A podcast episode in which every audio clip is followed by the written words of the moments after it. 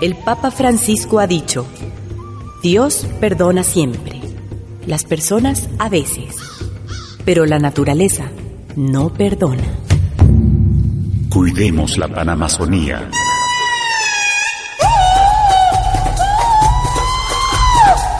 Fuente de vida en el corazón de la iglesia. Llegada de los colonos a la Amazonía. Allá por los años 30 teníamos una vida linda acá en la Amazonía ecuatoriana.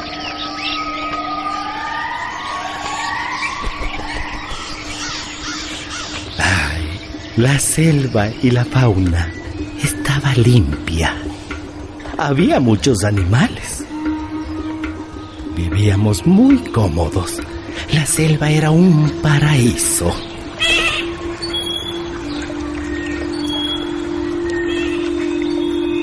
En el año 41 no había ningún blanco, solo había selva. Nuestro mercado diario era la selva. Había mucha pesca en los ríos. Teníamos grandes territorios por donde caminábamos. No teníamos límites. No conocíamos lo que eran las enfermedades, ni la gripe nos daba. Teníamos nuestros rituales y encuentros con los poderes de la selva.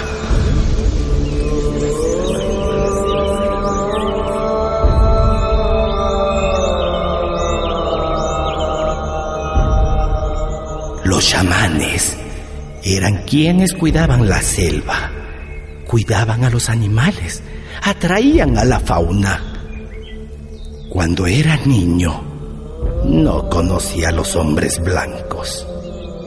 Ahí, en esa época, solo utilizábamos cerbatanas, no usábamos las escopetas. Aquellos tiempos se acabaron cuando llegaron los colonos y los hombres blancos. Allá por los años 40 del siglo pasado, acompañados con el San Juanito que estaba en auge, cientos de colonos, principalmente de la sierra y de la región del litoral, se adentraban a la selva a conquistar la Amazonía. Se dirigían principalmente al Napo, en búsqueda del futuro, esperanzados en hacer suyo un pedazo de tierra inhóspita en un lugar desconocido para ellos. Sin carreteras ni caminos, abriendo trochas, los colonos se asentaron en las riberas de los ríos, ocupando tierras de comunidades nativas, a quienes usaron como mano de obra, como nos dice Monseñor Paolo Mieto, obispo emérito de Napo.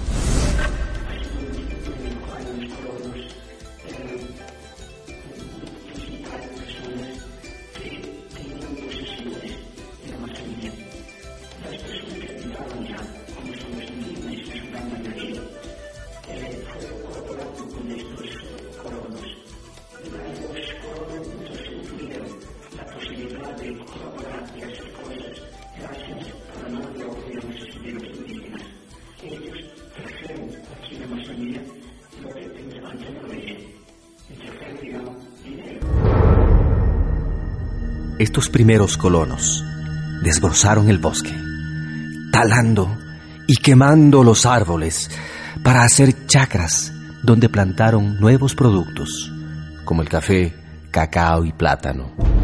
Hasta ese momento se creía que la selva era una tierra de nadie, una tierra vacía y no productiva. Pero este mito se rompió pronto porque estos primeros colonos van descubriendo el valor de la tierra y además la riqueza de la biodiversidad amazónica. Junto con los colonos llegaron también las compañías petroleras, como la Shell, que empieza a realizar exploraciones para buscar petróleo.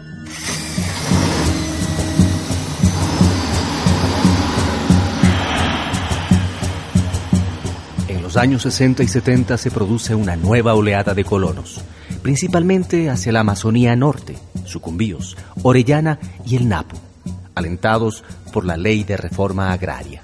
Y de una decidida política de Estado para tener mayor presencia en la región, debido al comienzo del boom petrolero.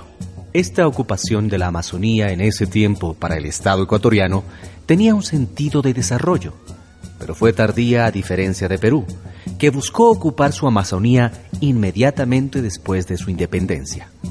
Junto con los colonos llegaron también los migrantes para trabajar en los campos petroleros.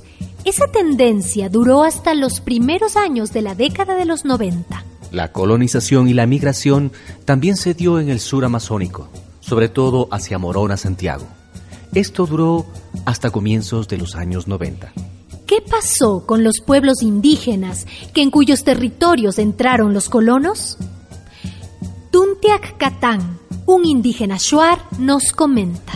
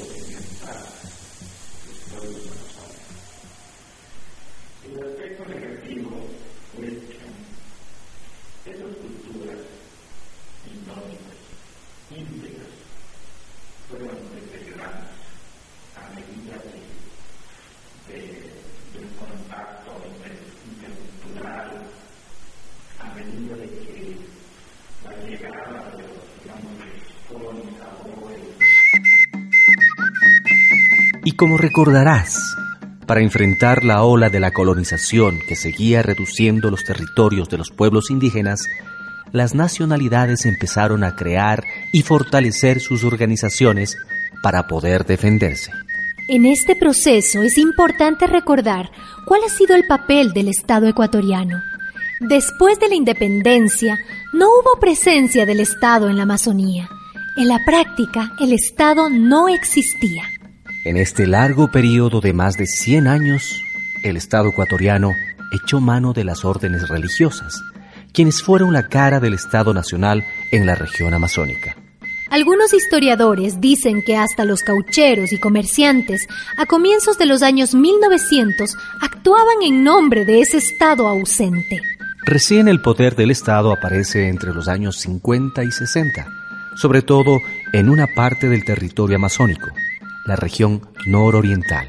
Debido a la explotación petrolera en Sucumbíos. Sin embargo, hoy el Estado está presente fuertemente en toda la Amazonía, como nos señala el padre Juan Botazo de la Universidad Salesiana. Hoy el Estado está muy presente, está presente con todos los ministerios. Hoy en la parte amazónica un porcentaje muy elevado de indígenas hacen parte del Estado. Maestros, militares, empleados de los diferentes eh, ministerios. Hoy el Estado es omnipresente en la Amazonía. Esto hay que, hay que tenerlo muy en cuenta, porque si no nos figuramos unas luchas de un pueblo como que extraño eh, a una entidad grande que en cambio eh, está ya asimilada en buena parte a las a las estructuras a las estructuras del Estado.